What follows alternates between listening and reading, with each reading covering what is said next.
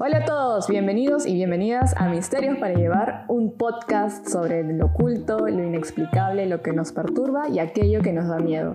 Soy Daniela Jiménez, vengo de Perú, tengo 26 y vivo desde hace un tiempo en Alemania. Desde aquí grabo cada domingo lunes, o bueno, cuando tengo tiempo, un episodio nuevo. Siempre sobre misterios de la historia, casos paranormales, que es este episodio, asesinatos macabros, criaturas o seres fantásticos.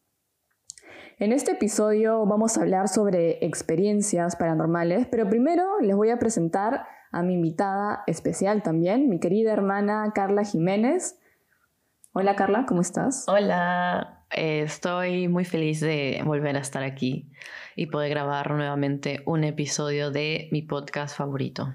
Así es, si nos están escuchando por primera vez, Carla y yo hemos hecho un episodio que se llama Experiencias Paranormales 1, que lo pueden encontrar en Spotify, en Google o en Apple Podcast.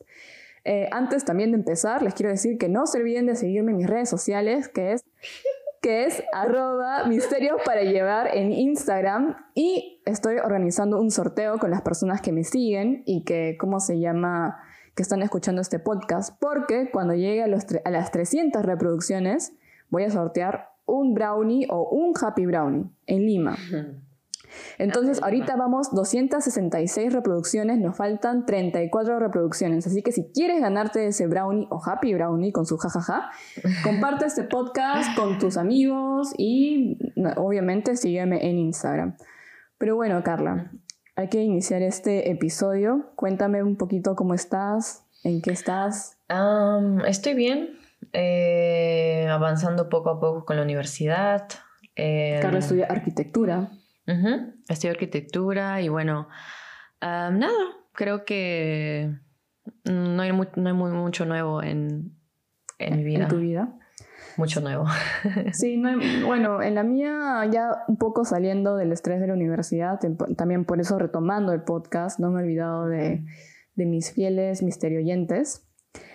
Y en este episodio, ya para empezar y dejar de aburrirlos con nuestras vidas, eh, vamos a hablar sobre experiencias paranormales que hemos tenido en nuestra niñez, adolescencia, bueno, más que todas estas e-, épocas, ¿no, Carla? Eh, sí, eh, me gustaría poder de repente contar experiencias increíbles eh, sacadas de una película de terror llena de screamers y todo ese tipo de cosas.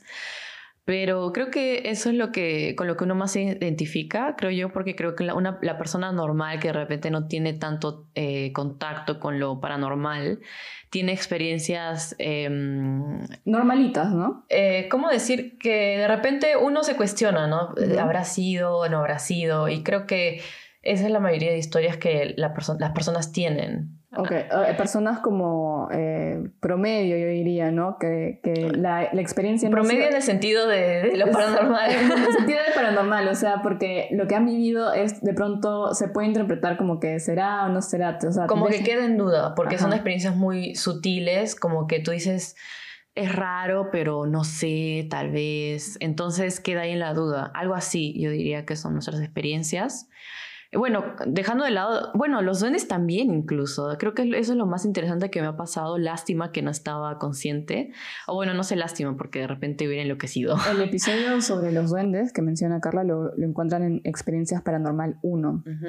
Y ahora para este episodio nos vamos a remontar a muchos, muchos años atrás, en realidad. Más, mm, yo diría unos 15 años atrás, más o menos. Eh, 15, 10 años, tal vez, porque... Ajá. Nos vamos a remontar a los fines de semana cuando nosotros estábamos en el colegio, más que todo a la mitad de año que vendría a ser junio, julio, agosto, cuando teníamos quizás por em, fiestas patrias, que es el 28 de julio en Perú, teníamos más tiempo libre, y eran en aquellas épocas en las que nosotros bueno, mis papás, mi hermana Carla y Fabricio y yo íbamos a un lugar muy especial para todos. Bueno, no solamente para nosotros cinco, sino también para los hermanos de mi mamá, em, bueno, mis tíos, Íbamos mis en familia. Íbamos en familia. Éramos como 15, tal vez, en total. Sí, este lugar se encuentra en Lima, sí, pero no en Lima metropolitana, sino a las afueras de Lima, que vendría a ser como Lima Yo diría que es Lima provincia. Exacto. pasando Chosica, que pasando Santa Eulalia también, que probablemente hay personas que han escuchado eh, Santa Eulalia. Es como a 20 minutos en carro. Bueno, lo que pasa es que uno cuando sale de Lima eh, pasa por distritos que están más a las afueras. Y ya Distritos. llega un punto en que este, como que los distritos empiezan a ser más como espaciados. ¿Sabes cómo de- se llama esa provincia? Huarochirí. Sí, exacto. Esa es la provincia es- provincia de Huarochirí en Lima. Y ahí dentro está Chosica, Santa Eulalia. Ujú. Entonces, em, como dice Carla, mencio- bien menciona, están estos distritos. Y pasando esos distritos, obviamente uno sigue, sigue avanzando y llega a otros distritos también, más pequeños quizás. Por Ujú. ejemplo, uno de ellos es San José de De pronto no les suena, pero a los que han ido a Marcahuasi, de todas maneras han tenido que pasar por San José de Valle. Es este, un pueblo que obviamente está al lado de la carretera, de la única carretera para ir a esos Eh, lugares. Yo, yo diría que es como un poco de paso, eh, porque la mayoría de negocios están como al costado de, de esta pista carretera que lleva a estos otros pueblos que son más turísticos. Entonces, eh, simplemente como que aprovechan para poner bodegas de paso, Restaurantes. almuerzos, restaurantes, y eso es lo que uno ve, ¿no? Todas las, Sí. las- estas tiendas están exactamente en- al costado de la carretera. Para, para ir a, a estos otros Sí. pueblos. Y este lugar, San José de Paye, que es pasando Chosica. Chosica es un distrito mucho más poblado y más conocido. San José de Paye no es que tenga los atractivos turísticos, yo creo que es uno de esos distritos donde tú tienes que como que crearte tu actividad que hacer en ese Mm. día. Y ustedes se, se preguntarán, ¿no? ¿Por qué iban entonces a un distrito que no es tan Mm. turístico? Quizás no hay tanto por hacer. Y sucede que, bueno, nuestro abuelo, que en realidad le decimos Papitel, que si nos está escuchando le mandamos saludos, tiene unas, unas chacras ahí. Bueno, chacras son como parcelas de... de Parcelas de, de tierra de para tierra cultivo, para ¿no? cultivo. Chakras es una palabra en quechua, por eso lo, lo queremos Mm. acá Ah, no sabía. explicar. Sí, me parece que sí. Ah, ok. Entonces, ahí mi abuelo tiene estas chacras con árboles que son de palta, o sea, Y, que, aguacate. y en realidad esta, esta chacra, este terreno estaba, eh, ¿cómo se dice? Ha- Había un muro, o sea, no es como que estaba simplemente al aire libre, sino que tenía todo un, un perímetro ¿no? de muro, entonces estaba cerrado. Exacto. Y como le mencionamos, que es como un distrito de paso San José de Paye, obviamente también la chacra de mi abuelo estaba al costado de esta carretera. Ujú. que si que ustedes piensen la palabra carretera en como en lo más mínimo posible, como- más que todo como una Es una, calle. es una pista en realidad de- pista. De, una vía que a veces te, te- te tenías que poner de acuerdo con el otro conductor para que se haga de dos para poder pasar porque es un poco angosta. Entonces en realidad es, e, es pequeño, no es, no es como uno se imagina, ¿no? Una carretera enorme con varios carriles. Y el punto es que esta carretera luego eh, atraviesa cerros o, y, va eh, como que no atravese los cerros en el sentido de de dentro de ellos, sino como que los rodea. Entonces, obviamente, es, es angosto, es bastante angosto. Sí, los que han ido Marcahuasi de todas maneras se deben Mm. acordar de la subida de infarto, lo que es En especial para buses. Para buses también. Entonces, ahorita les estamos un poco dibujando todo eso mentalmente, la- esta calle pequeña, donde los carros se tienen que hacer un lado para que pase el otro, restaurantes al lado de la pista, chacras con muros al lado de la pista. Y bastantes cerros. y bastantes cerros. O sea, imagínense esta calle y acá al, al lado izquierdo un cerro grande. Así es. Y, y todas las calles estaban un poco en desnivel, porque normalmente estaban... e- Es un terreno bastante como... em, ¿Cómo decirlo? En donde hay bastante... No, no es plano. Entonces todos son, o el, el río está al costado también, que creo que es una de las cosas más bonitas, ¿no? Que eh, se escucha el, el caudal del río y eso es algo chévere. En, en- en- en especial en las noches, cuando estás durmiendo y acampábamos, escuchabas el río. Entonces, este, el río estaba más abajo incluso que la carretera, estaba como a de repente 50 metros más abajo. Entonces, este, y todo eso era maizales, como que el río a veces incluso estaba cubierto de maizales. Entonces, este, no podías ver más allá, pero podías bajar por ahí, o las calles o las casas también estaban un poco arriba, un poco abajo, y todo, porque todo era un poco... eh, no Todo es- está como salpicado, ¿no? e- Exacto, o sea, como dije, nada estaba así plano, entonces eso lo hacía de repente un poco más interesante. Eh, pero eh, esa era, así es como se, verí- se vería más o menos, ¿no? Y en todo este como este panorama que les estamos describiendo, obviamente no había mucha luz porque está a las afueras de Lima, hay postes de luz claro, pero no como en Lima donde hay cada tantos metros y que prácticamente todo el cielo es amarillo. Allá verdaderamente sí se pueden ver las estrellas, hay espacios donde verdaderamente tienes que poner una linterna para seguir caminando.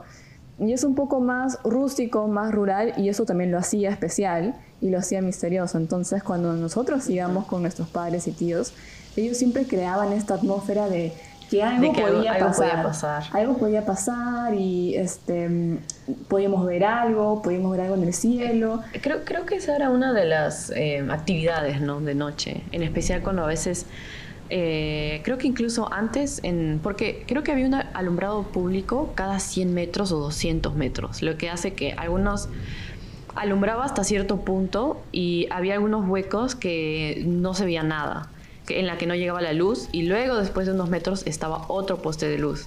Entonces esos metros recuerdo que, que, que, caminamos con miedo, como que ajustando, ¿no? Caminábamos. apretábamos un poco porque ya de verdad no se veía nada, las calles todavía, bueno, había momentos en los que no estaban pavimentadas, entonces era tierra y, y, y, todo eso estaba, yo caminaba súper lento, como, como, caminaba mirando mi espalda y, recuerdo que este la chacra estaba en un lugar en donde todavía no caía el punto de luz, recuerdo. Porque cuando salíamos era un tramo hasta que veíamos a lo lejos como que el punto de luz. O si Entonces, suerte, un carro nos alumbraba. Un carro que exacto, pero a ese punto y a esa hora no pasaban mucho porque la mayoría aprovecha y creo que es más seguro como que viajar eh, de día porque las carreteras son un poco ahí, eh, bueno, es una carretera que está al borde de un precipicio, entonces es más seguro como que ir eh, de día. Y recuerdo que eh, a cierto punto, a cierta hora, decíamos, bueno, ya hay que irnos porque ya va a oscurecer y sabíamos que no había, no, había luz. Entonces salíamos, teníamos linternas y caminamos a ese punto ajustando y luego había un poste de luz y decíamos, ok, acá hay luz y luego no había más. Entonces, eh, sí, de verdad para mí eso, como que esas idas a, a era como como que hasta ahora las, las encuentro como que todo, todo, toda una historia, ¿no? Todo un cuento que estaba... Ajá, eh, estaba lleno de todo eso, ¿no? Y, encima se prestaba porque era, en las noches no pasaban carros, escuchabas el río y escuchabas de repente otras cosas y, y el piso no tenía, no tenía pavimento, no había luz. Y, y una de nuestras actividades, como creo que ya mencionó Carla, es, era, era especular qué íbamos a escuchar, qué íbamos a ver, qué raro iba a pasar ese día, porque, o sea, nosotros eh, llegaba la noche y era como que ya estábamos alertas de que quizás pudiéramos escuchar algo. La mayoría de veces no, no pasaba mucho, creo, o sea, no, no, no, pasaba mucho, para ser sinceras. Y bueno, también es importante decir que estaba en la chacra de mi abuelo, obviamente al costado de esta pista, de esta carretera, habían casas así también, pero más adelante, avanzando por esta pista, se encontraba un restaurante mm, donde, nosotros, donde nosotros eh, solíamos almorzar, tomar desayuno, cenar, etc. Este restaurante, vamos a poner a la, la, persona, se llamaba, bueno, el dueño se llamaba Don José. Mm. Y Don José de vez en cuando también nos ofrecía hospedaje cuando no éramos tan valientes, no teníamos ganas de acampar, porque también llovía fuerte ahí. Mm. Entonces, en una de esas veces, este, decidimos también em, dormir ahí, ¿no? Hospedarnos donde Muchas veces. Muchas veces. La mayoría de veces nos quedamos ahí, es la verdad. Sí. Entonces, este, como éramos tantos, no entrábamos. Mm. Pero don José tenía una hermana, una familiar, una conocida, no sé, que a la espalda de su casa, caminando unos quizás 200 metros, tenía una casa también. Esta casa se encontraba como subiendo un pequeño cerrito mm. y al costado de una cancha de fútbol. Entonces, y, detrás de eso eran solo, era como un, empezaba el cerro y todo eran árboles. Eran árboles, todo absolutamente cubierto de árboles. Entonces es en esta casa donde una parte de mi familia decide hospedarse. Eh, yo, por ejemplo, me quedo en, la, en, la, en, el hospedaje de don José y Carla se va al otro hospedaje. Pero como ella era valiente, junto con mi primo Alonso y, no, y mi prima, Ximena. no, este, no acampan, no, no duermen en el hospedaje de la casa adentro, sino que lo que pasa, ya ahí estábamos un poco más grandes. Eh, yo tenía creo que 17 y Simena tenía 16, Alonso tenía 15, creo. Sí, les mando saludos a los dos. Los quiero, háblenme, escríbanme.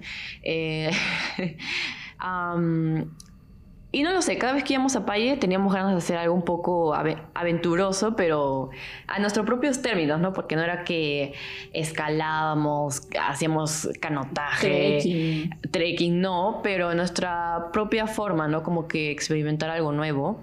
Y recuerdo que este, yo fui a esta casa y recuerdo que cuando entré a esta casa, em, mi tía ya no sabía, no sé si mi tío o mi tío nos había propuesto la idea de que podíamos acampar afuera, que no había problema, porque afuera era un patio y luego estaba la salida y adentro al costado de este patio estaba la casa. Y yo entré a esa casa, recuerdo, para ver dónde nos íbamos a quedar. Y la verdad es que la casa era. Es una de las casas más creepy a donde las que he entrado, creo. Yo creo que entré, pero creo que también lo sentí igual. Lo que, lo que pasa es que la casa parecía que simplemente las personas que vivían adentro un día se fueron y la dejaron así como estaba. Como que había cosas que se veían súper antiguas. Y, y, tenían telarañas y cosas por el estilo. Y, y los cuartos Em, parecía que algunos cuartos habían, habían pertenecido a, de repente una, una, mujer joven o de repente una niña y era como que había muñecas que se ven como estas muñecas que ya están antiguas y viejas y a algunas le falta un ojo o están un poco grises. O el, y, el párpado está caído. O el párpado está caído. Y todo, y, y, tienen así como que vestidos raros. Y todo eso estaba así, como, como, como dije, como si un día se fueron y ya, y lo dejaron así. Y se veía todo súper raro que la verdad dije, bueno, si no fuéramos a acampar, tampoco me quedaría a dormir ahí. Porque se veía raro. Pero era una casa como bonita, creo, era grande, creo. Tenía, un, buen, tenía, tenía un bonito diseño, la verdad. Eh, tenía potencial, pero como dije, estaba como, como un día se fueron todos y, lo dejaron así como estaba. Y recuerdo que, de, bueno, de repente yo estoy sugestionada porque yo en ese momento quería imaginarme que todo era así, oh, pero eh, cuando entré sí no me, dio, no, no me dio una buena vibra, sinceramente y todo se sintió un poco así antiguo y estaba polvado y mi, mi, tía y mi tío se iban a quedar, los papás de mi, de mi primo se iban a quedar a dormir ahí con, también este, con su hermano pequeño de mi, Agregando algo es que esta tía, que se llama Silvana, eh, yo revelando los nombres de todas las personas, ¿no?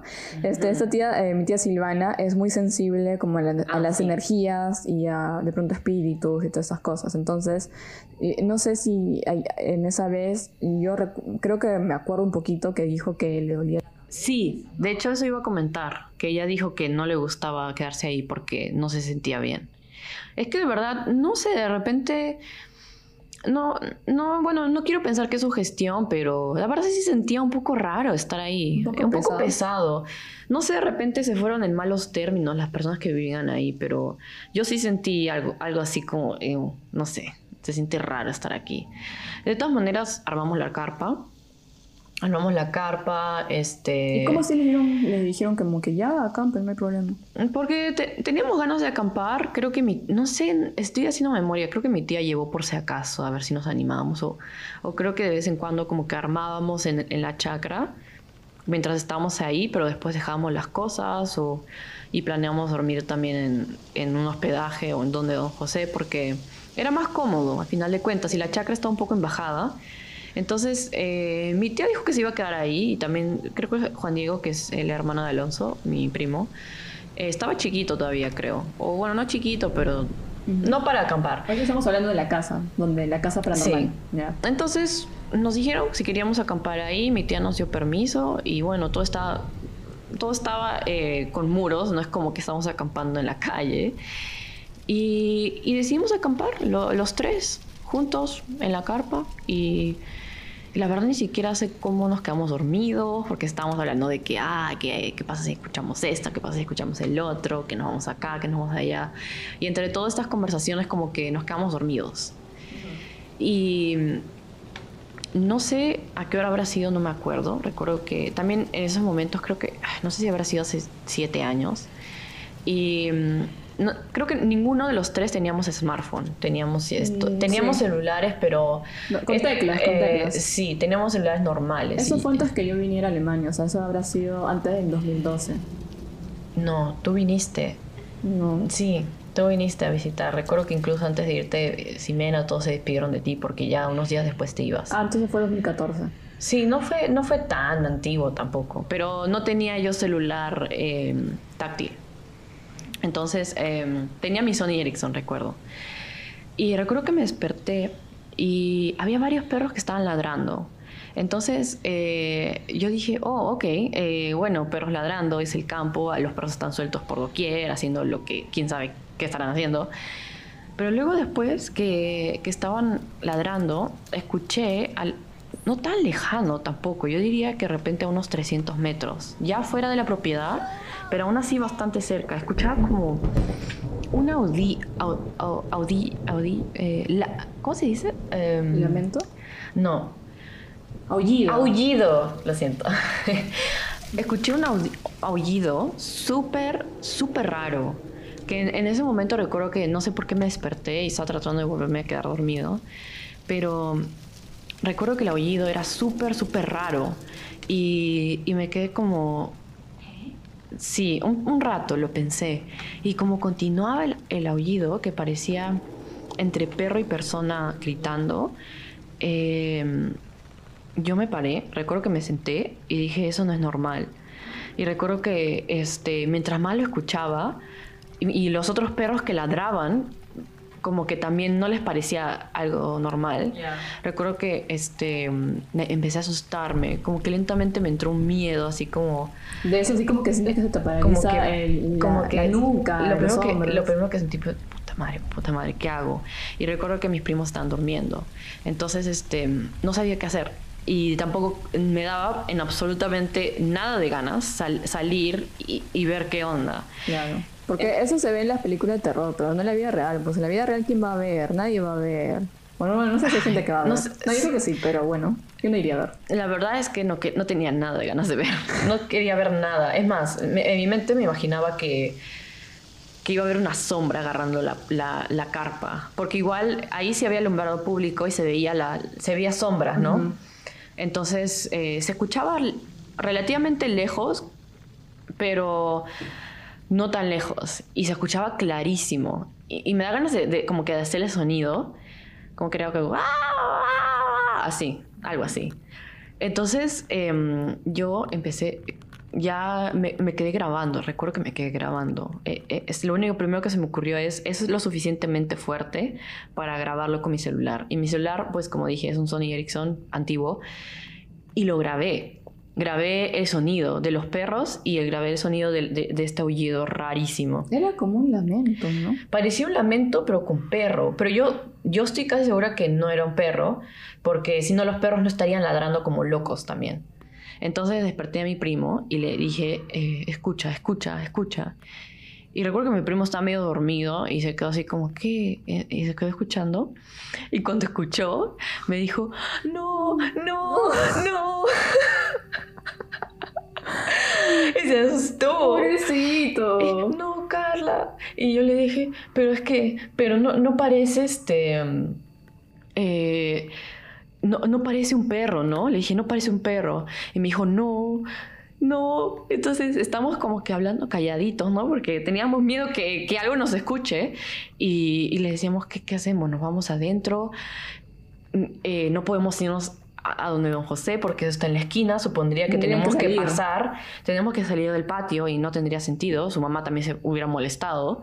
Entonces, este, nos quedamos un rato escuchando y de vez en cuando paraba, de vez en cuando seguía y cada vez iba haciendo menos.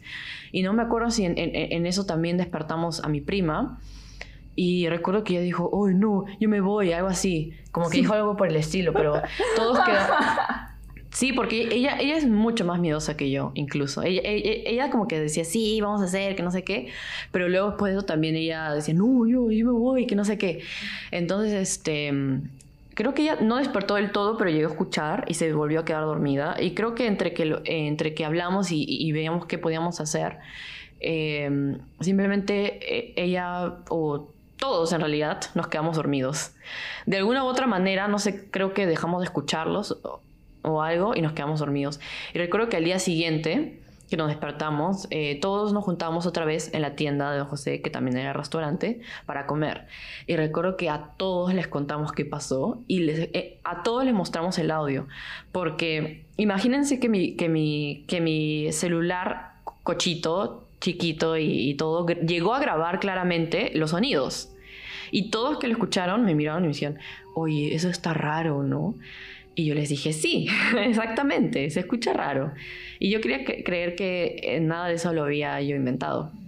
Y sinceramente, eh, eh, el mismo José nos contaba también que en, esa cancha de fútbol pasaban cosas. Y no solo en eso, sino subiendo a otra cancha que está un poco más arriba, pero estaba cruzando esa cancha de fútbol. Entonces, em, yo creo que era un lamento. Yo también, o sea, yo tengo la memoria de cuando tú nos hiciste escuchar, donde obviamente se escucha un montón de, ruido, se escucha como el movimiento así, ¿no? Dentro de la carpa, pero también se escucha el ladrido de los perros. Y yo lo recuerdo más como la voz de una persona que, que, que se estaba lamentando. Parecía. Como que lloraba. Como Era que lloraba y se lamentaba. O sea, eso es lo que yo recuerdo. Yo no lo recuerdo como el alarido de un animal, sino más como la, la voz de una persona, efectivamente. Y, o sea, sí me partió y y, qué pena que no, no, tengamos la grabación, ¿no? No, porque mi celular, eh, creo que mi papá lo perdió. pero lo guardé, lo guardé por casi dos años. Y después se perdió, obviamente, pero, pero todos, todo, a todos se los hice escuchar porque yo también estaba dentro como, ah, no puedo creer que haya, que haya escuchado algo así raro, ¿no? Y, y, eso, eso pasó, eso me pasó a mí. Eh, pero bueno, yo, yo creo que, que fue un lamento. No sé, no sé, no sé tú si te acuerdas. Yo creo que, o sea, sí, definitivamente fue, fue algo súper extraño. Yo diría que sí fue un lamento. Y bueno, acá, bueno, en Perú se habla bastante sobre las almas en pena, ¿no? Que son almas que, digamos, que están, no, no han logrado su espacio en, en el cielo pero tampoco en el infierno. Están como en, el purgatorio, están, creo este, que son, no pueden descansar. Creo que son almas que todavía tienen cosas pendientes y por eso se quedan en donde, donde fallecieron, ¿no? Y yo he escuchado varias cosas de ahí, de esa subida y del, del campo de fútbol, pero sinceramente no me acuerdo, pero el que contaba era Don José. Y recuerdo que eh, cuando hacíamos fogata también en las noches en la chacra, Em, a veces el chico que se encargaba de, la chacra durante el año, él también nos contaba historias de, terror que pasaban y de cosas que ellos ven, que ya para ellos son más normales porque, o sea, yo diría que ver cosas en el campo es más... Eh, es más fácil porque estás un poco más conectado con en tu ambiente porque no hay mucho ruido, no hay mucha luz. No hay contaminación visual como... Tampoco. Eh, Entonces lo único que te queda ver de repente más son, eh, es la naturaleza y, el cielo y los cerros. Y estás más atento con tus cinco sentidos en general.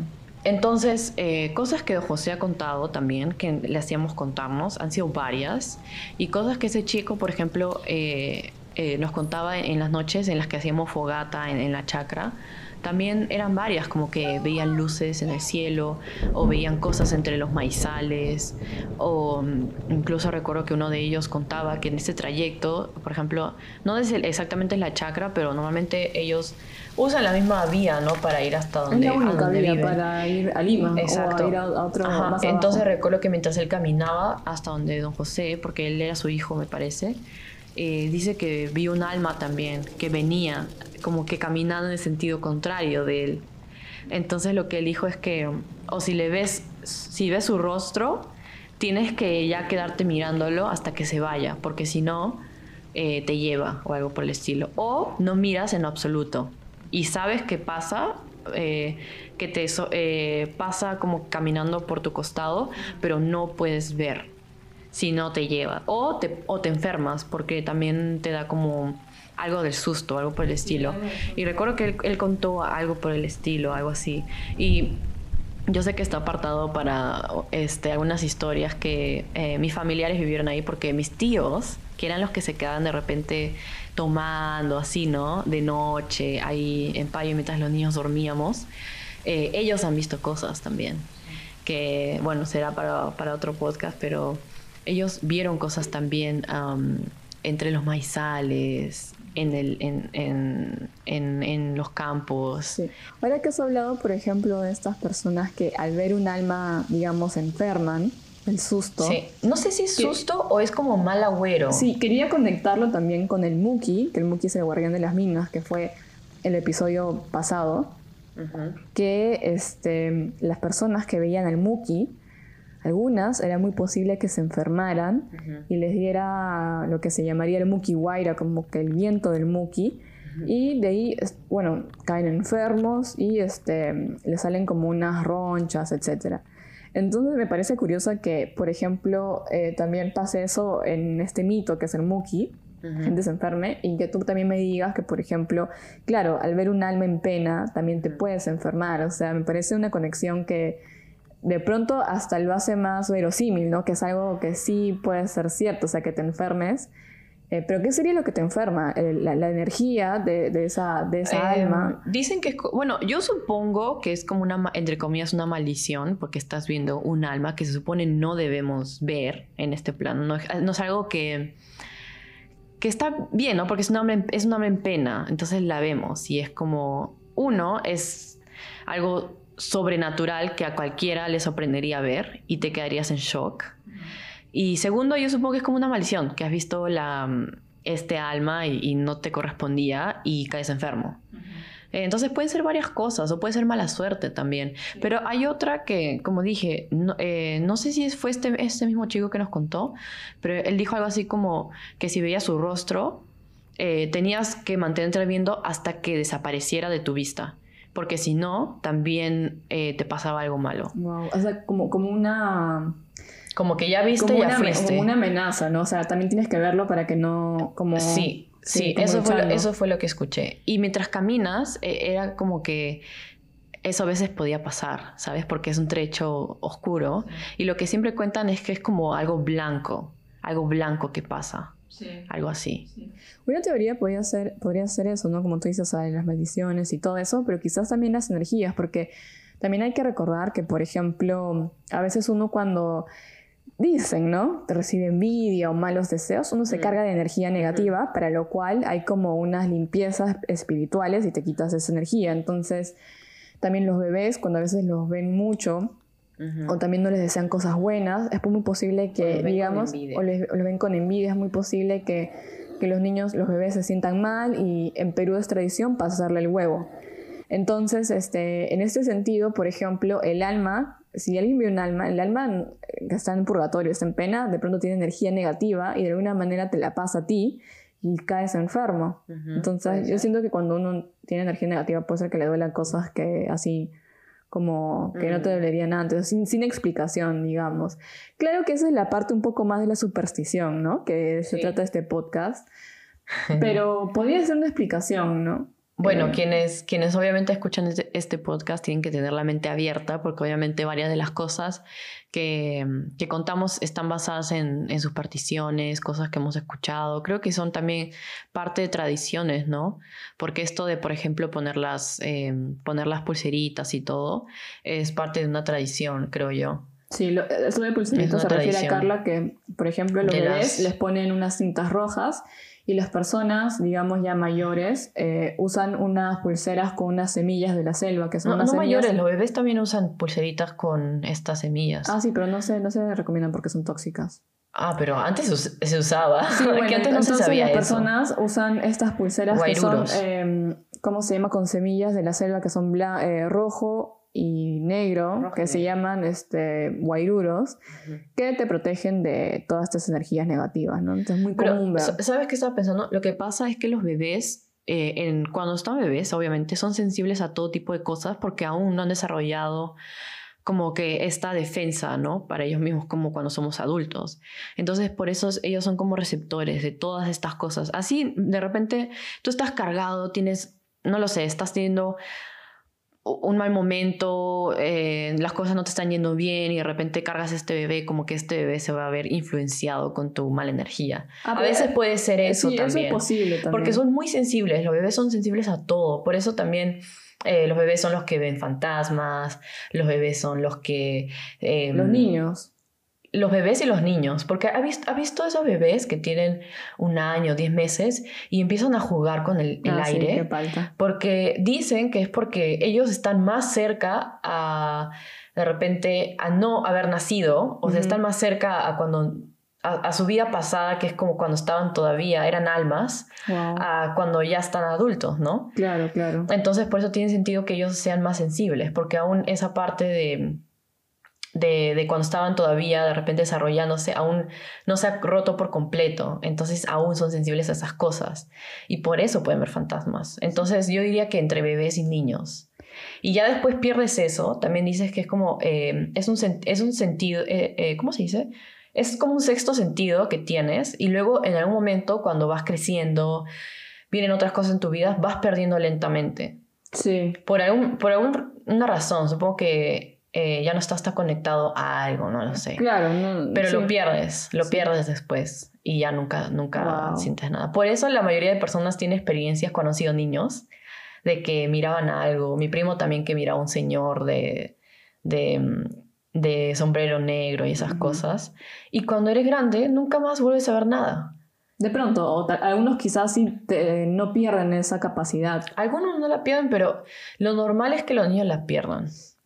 Y no muchas personas son muy sensibles, no es muchas. Cierto, es cierto. Es muy raro. Pero bueno, por ejemplo, ahora pasando de la, del campo, de la provincia de Lima, pasando a Lima metropolitana, exactamente a nuestra casa, em, yo creo que ahí también has vivido un par de cosas, ¿no? Así como que no has escuchado. Em, bueno, una vez que estábamos en, en, el tercer piso de mi casa con, con mi hermano, Recuerdo que... Em, Mi hermano Fabricio, que le mandamos saludos también. Sí. Eh, em, recuerdo que eh, había un problema con la lavadora, si no me equivoco, y mi mamá llegó a subir con un maestro y después de eso, eh, cuando bajaron, simplemente terminaron, no sé, lo que tuvieran que ver ahí. Recuerdo que ellos bajaron y recuerdo que nosotros estábamos en la computadora. Y en una de esas que estamos, no sé, creo que le estaba jugando y yo estaba viendo algo por el estilo. Eh, recuerdo que mi mamá ya se había ido y supongo que habrá, se habrá ido a abrir la puerta al señor y todo. Yo, ya no vivía en Lima. No. Y recuerdo que estábamos así y de pronto escucho que alguien dice, mami, así, pero súper agudo. Entonces, em, yo creo que cuando pasan esas cosas, normalmente uno no, como que no la piensas en el momento. Igual que me pasó con los oídos, en el momento te quedas pensando, como que es normal. Entonces, eh, recuerdo que me quedé callada y, y, por eso contaba esto, que mi mamá ya no estaba en la casa. Mm. Porque, o sea, te demoraste un poco en procesarlo porque aparte estabas, era de día, estabas en, en tu... Eran en, como las cinco y media. Ya, pero estabas, por ejemplo, en la casa. Es, es, como que un contexto en el que normalmente no suceden estas cosas, a, contrario de, a contrario de Paye, que es un contexto más supersticioso y todo. Entonces, eso lo hace... Quizás eso te hizo que te demoraras más en, en procesar qué era lo que estabas escuchando. Habrá sido cinco minutos, creo. Y fue, creo, es fue una voz bien aguda, como de un niñito. Y recuerdo que parecía como si le hubieran dicho estando en el mismo escritorio, porque estábamos en el escritorio eh, de la computadora. Y mm, recuerdo que le dije a Fabricio, ¿escuchaste? Pero no le dije qué había sido, simplemente le dije, ¿escuchaste? Y, y Fabricio me miró y me dijo, ¿mami? ¿Alguien dijo mami? Y yo le dije, sí sí, ¿verdad? Alguien dijo mami. Y me dijo, sí, yo también escuché, pero no, no sé, no, simplemente no se me ocurrió pensarlo.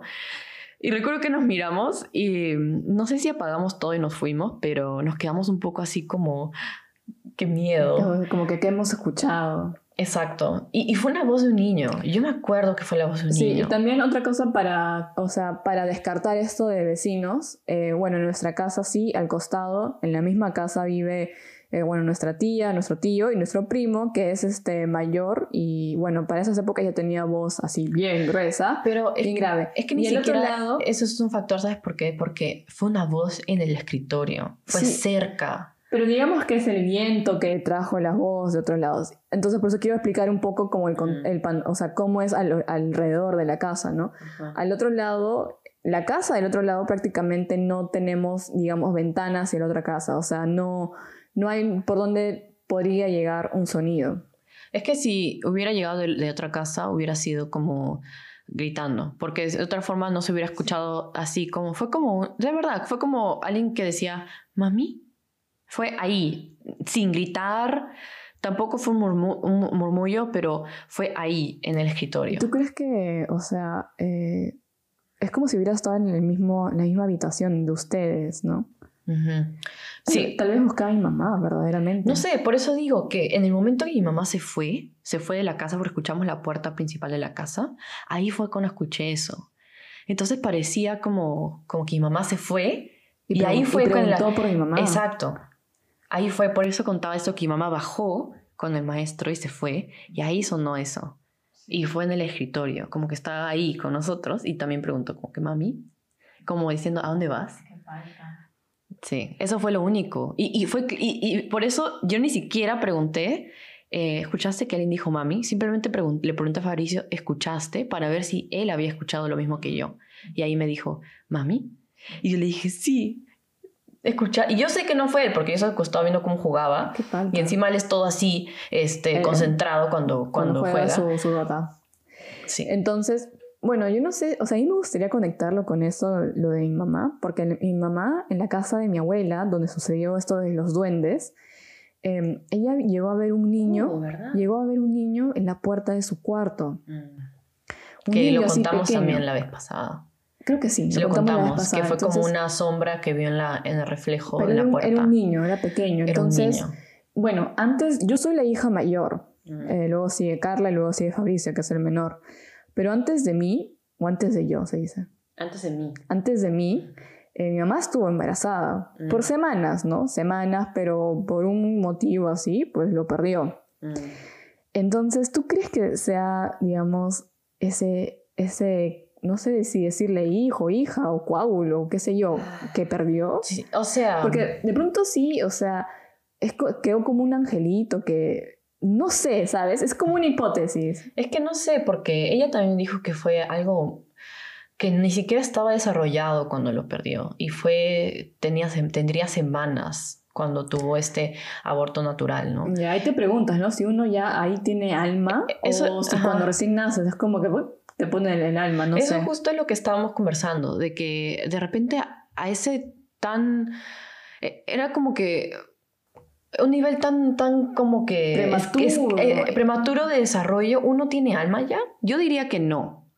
Yo diría que no, pero em, algo que yo también pondría de repente un poco en duda es porque estos hechos que pasaron se dieron un poco en el lapso de cuánto habrá sido, 10, 11 años, 12 años, y en el que mi mamá creo que no vio nada más, porque fue este niño y fue, luego fue esta voz que escuchamos. Pero Fabricio también tiene historias ahí de que, de que ha escuchado o de, de, en ese tercer piso. Ah, yo no, yo no sabía eso. Fabricio sí. Ahora, ese tercer piso es una construcción nueva, o sea, no es como para decir ahí falleció alguien o ahí pasó algo, o sea, no, es una construcción nueva, entonces tampoco nos explicamos de dónde vendría. Bueno, fue un niño también. Eh, no sé, raro.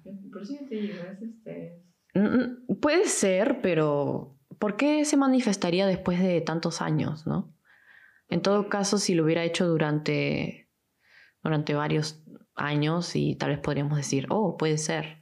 Habría que preguntarle a mi mamá, ¿no? Si ha tenido alguna otra experiencia. Probablemente lo hubiera contado, o si le ha contado, le Mi mamá siempre nos cuenta esas cosas, porque les preguntamos. o bueno, o, qué pasó. No sabes, no sabes. Cuando pasa algo, mi mamá nos cuenta. Y, y, y, contando eso, por ejemplo, a ella también le pasó otra cosa de que eh, poco después que una tía de ella muriera, Em, ella estaba lavando las cosas en, la cocina y el reflejo de la ventana como que reflejaba lo que pasaba atrás, ¿no? Eh, que estaba, atrás estaba el repostero, el horno microondas, la, mesa de comedor y este, la refrigeradora, etc.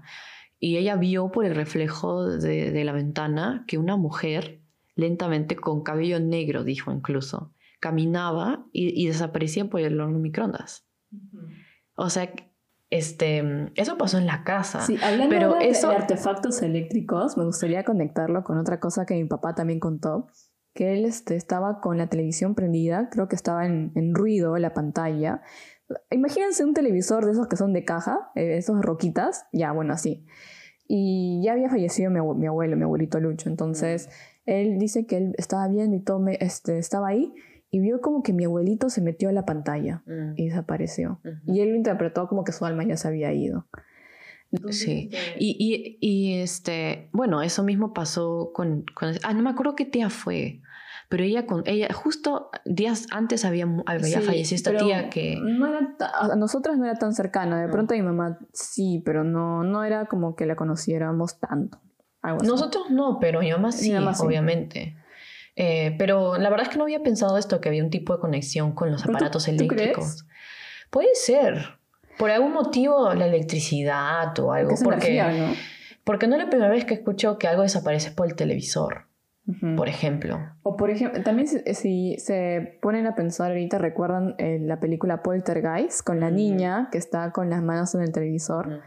Eh, si tiene algo que ver, porque ahí también a veces se manifiestan, ¿no? Como voces, Creo en el ruido de, la, de las radios, en las frecuencias o de los televisores. Creo que es por algo de, de ondas magnéticas o algo, porque este, no sé si han, han escuchado de, de este apara- aparato, ¿cómo se llama? El, no me acuerdo cómo se llama, Ghostbox o algo por el estilo, que es como, es un aparato que sintoniza súper rápido los canales de, de radio hasta que empieza a crear como que, dicen que un puente, ¿no? Y por ahí se empiezan a manifestar o hablan los espíritus.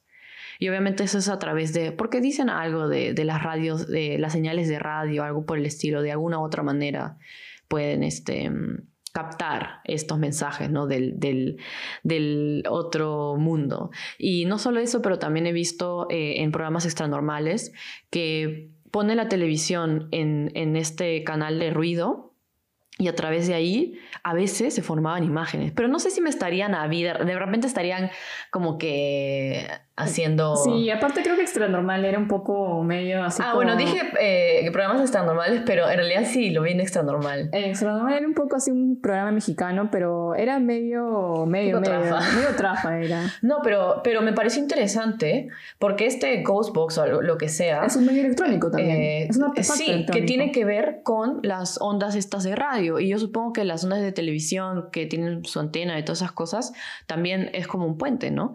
Y las dos cosas al menos están relacionadas. Y en ese momento recuerdo que sí se podía ver entre el ruido de la televisión, eh, se podía ver como formas. Se podía ver como caras. Entonces, em, la verdad que eh, no, no, no me había puesto a pensar que también podía, pudiera tener algo que ver con aparatos electrónicos. Porque sí he escuchado que, por ejemplo, cuando hay estas investigaciones paranormales de, ¿cómo se llama esto? Am, ¿Cómo se llama esto? Cuando los youtubers van a, a zonas abandonadas. Eh, ¿Has escuchado de eso? Van a zonas abandonadas a exploring, eh, urban explore, sí. eh, algo así. Em, como que cuando van a zonas paranormales o que tienen actividad, no- lo que pasa normalmente es que las baterías de sus cámaras se, se consumen. Van obviamente van porque van preparados y van con las cámaras a, a 100 y las cámaras se les apagan, las luces no tienen baterías, los, eh, no sé, cosas por el estilo. Y lo que dicen es que para manifestarse también eh, utilizan... Roba la energía. Exacto. De pronto, roba la eh, energía de, de, de de pronto eso es lo que les pasa a las personas cuando, se cuando ven un alma y se enferman, porque les robó la energía. Puede ser. Entonces, este, una, que de pronto mirarles a los ojos o lo que sea es una manera de defensa. Bueno, eh, por ejemplo, casas en las que están, tienen bastante actividad paranormal, lo que suele pasar es que empieza a afectar también eh, físicamente a los habitantes, porque creo que para manifestarse también necesitan eso. Y normalmente los habitantes a veces, o al menos han visto en películas de terror, están cansados, eh, no duermen, tienen pesadillas. Y creo que eso también tiene que ver, ¿no? Con esto de que, de que te roban energía y por eso no es bueno tener un fantasma en casa. En caso lo tengan, sáquenlo. He escuchado de eso, que Sí, te sí, roban sí, energía. claro. En especial a veces a un miembro de la familia en especial, en específico. En este, eso tendría bastante sentido, de que de ahí se origine, o sea, de que le roben, pues, ¿no? A uno que... Porque finalmente nosotros somos... Estamos vivos, entonces estamos llenos de energía Ujú. Y tendría sentido que seamos una fuente, ¿no? De, de- de energía Y, para y ellos. creo que esos son los, fan- los fantasmas, los espíritus, creo que en parte esos son memorias y energía que aún está aquí en, en, eh, en la tierra, ¿no? Em, pero sí, o sea, con lo de mi abuelo también pasaron otras cosas que ahora que lo pienso también tienen que ver con, con cosas Con artefactos eléctricos. eh, lo que pasó fue que el día que nos enteramos, eh, ya nos íbamos al colegio. Y lo que pasaba era Eh, que... el, el día que nos enteramos que mi abuelito había fallecido, Eh, sí, eh, llamaron muy temprano a mi papá, a la enfermera, que cuida a mi abuelito en casa, y mi papá se fue con mi mamá rápido, ¿no? Para ver, para verlo, que ya, bueno, ya había fallecido, y nosotros teníamos que ir al colegio. Creo que ese día nos llevó otra persona, o no sé cómo habremos ido. No fuimos en, en micro, creo, pero, Creo que fuimos en taxi o algo así. pero mi tía, mi tía eh, se encargó de hacernos el desayuno y todo. Y nosotros ya nos, nos estamos cambiando Ya, y todo. eh, entonces, exacto, el punto es que nosotros también ya sabíamos la noticia. Y yo, mi cuarto está en el tercer piso, del ter- tercer piso que le estamos hablando. Carla y Fabricio con mis papás están en el segundo piso. Y yo me alisté todo y bajaba y veía la luz prendida del baño. Y Carla y Fabricio todavía estaban en sus cuartos. Y ellos no habían sido. Y bajaba de nuevo la- a, la, a la cocina, al primer piso donde está la cocina y el baño de visita. Y el baño, todo estaba prendido abajo. Volvía, lo apagaba. el baño de visita estaba con la puerta cerrada y con la, eh, la luz prendida. Exacto, entonces yo volví a subir y lo apagué y creo que bajé y otra luz estaba Antes, prendida. antes de irnos, el, el ducto de ventilación, bueno, la ventana de ventilación daba al- a las escaleras para bajar e irnos. Eh, y por, esa, por esa, esa ventana vimos que la luz estaba nuevamente prendida. Y la puerta cerrada, obviamente, porque ese- además ese baño no lo utilizamos tanto, entonces a era raro. no le gustaba que utilizáramos el baño de visita. Entonces, este, otra cosa que me pareció peculiar de ese día fue que la casa tenía un aroma distinto. Empezó a oler como a quemado. Olía quemado en, en, en las escaleras. Ajá, olía quemado. Y yo, yo, este, yo saqué mi, mi cara y todo a- para oler afuera de dónde venía ese olor y no olía a nada. Al principio pensamos que era algo que se estaba quemando en la cocina, Sí. porque mi tía estaba, estaba como preparando sándwiches. mi tía no estaba ahí. ¿No estaba ahí? Bueno, la cosa es que yo- bajamos a la cocina y no olía. Era entre la escalera y una parte O sea, del pasadizo. estábamos nosotros. Sí, era eh, la mitad de la escalera y parte del pasadizo, porque en los cuartos tampoco olía. Y no había en el pasadizo eh, algo o alguna ventana para que pueda entrar ese olor y en otros lugares no. Sí. Era raro. Y yo, yo sí conozco esto de, por ejemplo, cuando hay eh, presencias como olor- distintos olores a perfumes, a flores, pero yo no entendía, por, y, y claro, ¿no? Olor a quemado, pero yo el olor a quemado lo asocio a algo negativo. Yo también. Entonces yo no entendería si, si fue mi abuelito que falleció ese mismo día, hace una, unos minutos nomás, unas horas, o bueno, no horas, Fueron- minutos. no, fue unas horas que falleció, ya cuando nos habíamos despertado. Entonces, dos horas, creo. este, no, yo pensaría por qué tendría que oler así, ¿no? A quemado. Bueno, dicen que, eh, que es un arma negativa cuando huele a quemado, pero no estoy segura. Puede ser que haya sido simplemente su presencia de él y con las luces también, ¿no? Porque las luces se prendían y, y- y nosotros ya nos íbamos y era como que quién volvió a dejar la luz prendida. Sí, ¿quién volvió a prender la luz? Eso Exacto. fue. Entonces ya se nos hizo muy extraño, pero la verdad es que como ya estábamos un poco confundidos, tristes, y aparte teníamos que ir al colegio, entonces la verdad es que no le pusimos, dedicamos creo que un minuto en asustarnos ni nada, porque creo que no, teníamos después ganas. lo pensamos y dijimos, eso, pas- eso estaba raro, ¿no? Son varias cosas eh, cuando pasa así que a veces te quedas como, bueno, Eh, pero, por ejemplo, algo que también pasó fue que, este, mm, creo que día- días antes que falleciera mi abuelo, también mi papá escuchó, escu- escuchó como, eh, él estaba, no sé si él estaba al costado de esta calculadora, porque algunas calculadoras hacen como que pip, pip, pip, pip cuando empiezas a, a, teclear, ¿no? Y él escuchó como que la calculadora hacía pip, pip, pip, pip, pip, pip, pip y él estaba... Eh, antes, bueno, había una farmacia, ¿no? Y, y, él estaba cerrando, ya estaba todo cerrado, estaba como que haciendo las cuentas de ese día y la calculadora empezó a sonar así. Y la calculadora, otra vez, es otro artefacto que tiene una fuente de energía que son las pilas. Sí, y bueno, también habría que este, señalar que mi abuelito eh, también sabía lo de clave Morse porque era de los que se comunicaban en los tanques, o al menos una época. Ah, sí, porque estuvo en el, el ejército. Entonces, esas cosas nos han pasado, han sido cosas muy inexplicables, o sea, paranormales.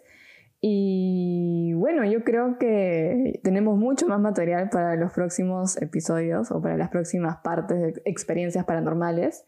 Este, mm, no sé si tú tuvieras algo que, que agregar. Yo tengo una última, porque ahora estoy con todo este tema de, de que, de que los fantasmas son energías y de que se las cobran así con, con, los aparatos electrónicos. Cuando un día me quedé a dormir en la casa de mi abuela, la casa de mi abuela está en el primer piso y, y nuestra casa está como en el segundo.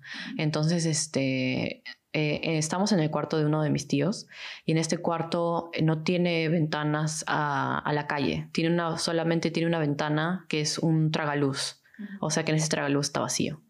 Y recuerdo que me quedé a dormir ahí con mi primo, estábamos haciendo como pijamada y teníamos como, bueno, yo tenía, tenía como 12 años o algo por el estilo. Y recuerdo que estábamos bromeando y cosas por el estilo. Y en una de esas, que ya estamos tratando de quedarnos dormidos, vimos como que una, una luz que parecía eso, a veces ha visto como... Unas orbes. Eh, no, no, no solo eso, sino que ha visto cuando pasan los carros y pasa una luz como que la luz de los focos como que pasa, pasa por el cuarto y desaparece porque obviamente es el reflejo, ¿no? Vimos como que una luz pasaba eh, desde la puerta, empezó lentamente, lentamente fue y al costado eh, de la cama estaba la cuna de mi prima y arriba de eso había un cuadro de Jesús, recuerdo, eh, en su cuna. ¿Y al costado el televisor? no, no estaba el televisor, pero bueno, estaba al frente de la cama. El punto es que esta, esta, esta luz simplemente siguió por el, siguió eh, por toda eh, lo que es este, la, la pared de, que estaba delante de la cama. Siguió por la, la, pared que estaba al costado ya de la, de, la, cama y siguió lentamente hasta que se perdió en el cuadro. Y recuerdo que yo me quedé mirando porque no, todavía no me quedaba dormida. Y recuerdo que le dije a mi primo, este, oye, ¿viste esa luz? Y me dijo, y le dije, y me dijo, sí, pero es de un carro, ¿no? Pero entonces me quedé, sí, ¿no? Y luego me quedé a pensar que em, la ventana de ese cuarto da un tragaluz, no a la calle. O sea, no hay ninguna otra fuente donde pueda pasar la, la, la luz de un carro. Y entonces nos miramos y justo desapareció como que la luz al costado de, de, eh, al costado de este cuadro, que ya tampoco, como que no, no tendría sentido que hasta ese punto llegue el reflejo de una luz. Claro. Y entonces nos miramos con mi primo y le dije, oye, eso no, no tiene sentido porque los carros no... Eh, no llega ahí la no. Y entonces nos quedamos, nos miramos y otra vez mi primo, no, no, hay que irnos, que no sé qué. Y yo le dije, no, mira, mira, Alonso, ya, este... No pasa nada. No pasa nada, probablemente, probablemente... Es una eh, linterna que está por ahí. Algo, algo, pero no, no tiene sentido. No. Eso, eso fue lo único que me acordé mientras estábamos hablando, que, que nos pasó. Sí. Eh, ahora sí, bueno, ahora sí es lo único que, que, se me, que me acordé, ¿no? Sí, yo también, o sea, ahorita podría contar más cosas, pero ya se nos está acabando el tiempo y no, lo no les queremos robar más de su tiempo. Espero que hayan sido productivos mientras estaban escuchando este episodio paranormal. Eh, bueno, eh, realizamos las preguntas del caso. ¿Ustedes creen que los sucesos paranormales tengan se alimenten de estos artefactos electrónicos, se alimenten de la energía de las personas? ¿Qué piensan? O si los espíritus son energía, para o Si los espíritus son energía. Para comenzar. Y bueno, con esa pregunta nos despedimos Carly y yo en este episodio. Eh, pero antes de despedirnos, no se olviden de seguirme en las redes sociales. Me encuentran en Instagram como arroba misterios para llevar. Y a Carla le encuentran como... Carla Onetse. Carla con K o H-N-E-C. Ok, sí. Bueno, si quieren seguirla. este, y nada, espero que les haya, esperemos que les haya gustado este episodio. Compártanlo con sus amistades. Este, recuerden que hay un happy brownie o un brownie en juego. Y nada, nos vemos, bueno, nos escuchamos la próxima semana. ¡Chao! Adiós.